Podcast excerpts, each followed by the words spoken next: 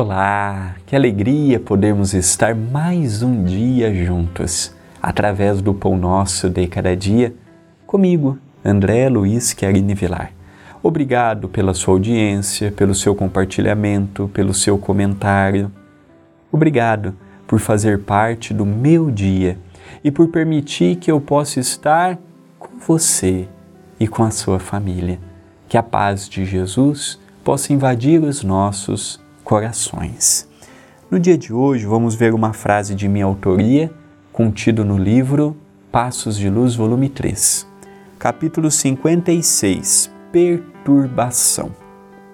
Outros, porém, perdem belas oportunidades de perdoar e superar.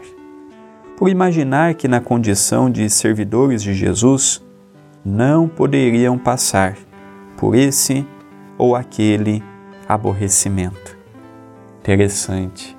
Eu já ouvi de algumas pessoas esta frase que há pouco eu li.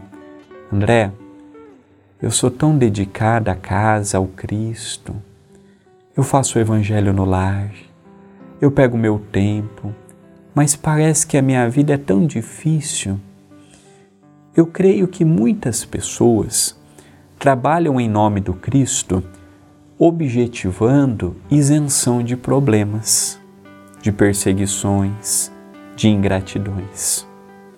Nestes anos todos que eu trabalho na seara do bem, muito limitadamente e imperfeitamente, eu nunca tive um dia sem ter as lutas, os desafios, os problemas.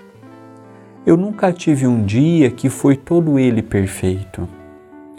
Não é porque eu estou no centro espírita quase diariamente, não é porque eu estou no Pão Nosso diariamente, não é porque eu estou uma vez por semana na sopa fraterna, na comida fraterna, que já me darão condições para não ter os desafios. Trabalhar pelo Cristo é ter ânimo, coragem, entendimento, mas em momento algum é falado que ao trabalharmos com Cristo estaremos sem os desafios, pelo menos no meio espírita. Não posso falar pelas outras religiões cristãs. O Espiritismo não nos promete um dia perfeito, porque algumas horas do meu dia eu dou para o próximo. Quando eu trabalho por Jesus, deve ser no anonimato. Um trabalho desinteressado, com muito amor, com muito carinho, fazendo para o próximo tudo aquilo que desejamos a nós. Aquele sorriso de Jesus que enchia de ânimo o coração daqueles que o rodeavam. Então Jesus ele nunca mudou a realidade dos problemas de ninguém.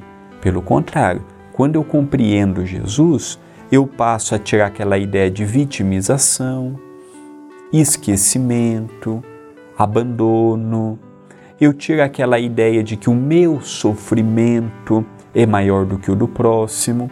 Cada um de nós está carregando a sua cruz, levando as suas dificuldades adiante, vivendo a sua história, caminhando no influxo de suas decisões. Então eu compreendo hoje que o trabalho para Jesus não é uma escolha, é uma vocação. Lógico, é uma escolha.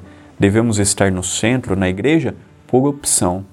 Mas se eu não tiver aquela ideia, estou ali para um trabalho, estou ali para um projeto, estou ali para sair melhor do que eu entrei, ouvindo a mensagem, ouvindo e interiorizando os ensinos, eu vou entrar num templo religioso, sair de um templo religioso e cobrar do alto o que o alto não tem participação. Então, se eu quero ter um dia com menos problemas, vamos ter menos orgulho, menos egoísmo.